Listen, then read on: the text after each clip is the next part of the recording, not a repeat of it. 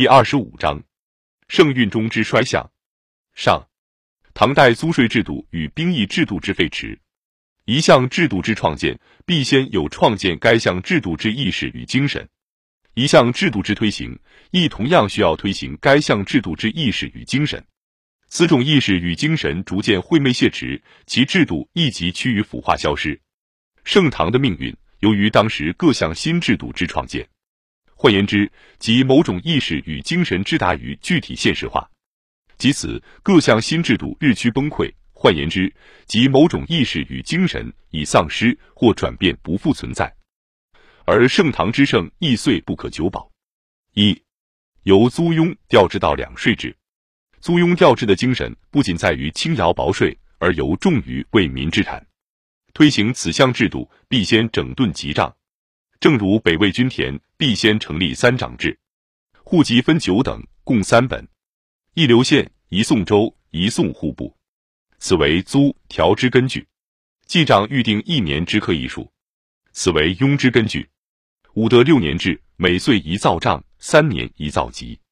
州县留五笔，尚书省留三笔。凡户口之新赋、除籍、绝逃、即没、田亩之应退、应受，均需逐年认真办理。此即政府上下对此制度，必先有一番精神，更不可无一种相当之意识也。杜佑通典以随国际之富足，归功于高炯建书籍之法。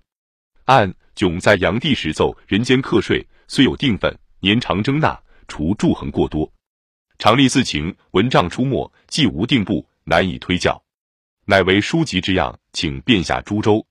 每年正月五日，县令寻人，葛随进五党、三党共为一团，一样定户上下。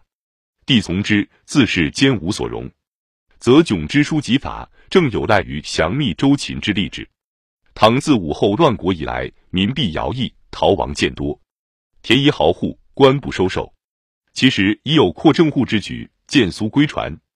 到玄宗开元八年，乃重颁庸调法于天下，制度废弛而求以法令挽回，苟不能唤起推行此项制度之精神与意识，则亦徒然。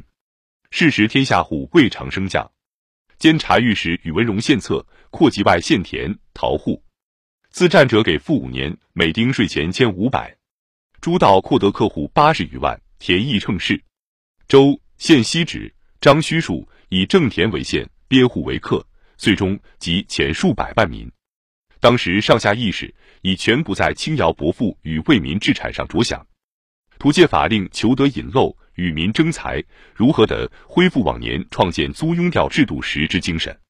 然版籍之不整理如故，丁口转死非旧名，田亩遗患非旧额，贫富升降非旧地，户部图以空文总其故书。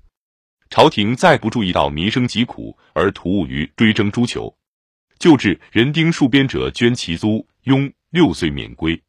玄宗方是夷狄，戍者多死不返。边疆护宠不以死身。其冠籍之名不除。天宝中，王弘为户口使，遂按旧籍，除六年外，积征其家三十年租庸。肃宗末，租庸使元载又按江淮籍，以江淮虽经兵荒，其民比诸道犹有资产。举八年租，调之为赋及不逃者，则豪立为县令督之。民恤古石湖，则众族待命，或据山林为道。创建租庸调制度的意识与精神全部存在，而强欲以法令快上意，终不能有效。其实政府则诛求苛刻，而社会则兼并赤行，此时一事之两面。据天宝十四年统计，户数共八九十万有奇，按此数极多隐漏不可靠，说见下篇。而克者五百三十四万有奇，不克者三百五十六万有奇。口数共五千二百九十万有奇，克者八百二十万有奇，不克者四千四百七十万有奇。不克者户占三之二，口占六之五。唐制官寡孤独废疾不克，九品以上官不克，不娶克女奴婢不克，其有此等得占三二六五之理。古度右卫开元天宝以来，法令废弛，并兼之弊，有于汉城哀之间也。据开元十一年诏，其实王公、百官、豪富或招农民垦辟荒地，孰则擅为私有，或非法收买口分，永业田，或私改不及，引漏户口，占为已有；或以字典贴籍收夺，以为兼并。租庸调置之破坏，盖至此已达极点。吉安始乱后，户籍顿减，更难整理。肃宗乾元三年，户一百九十万有奇，口一千六百九十万有奇。较之天宝十四年之数，户籍减七百万，五去其四；口积减三千六百万，三去其二。战乱好蛇，亦不至如此之巨。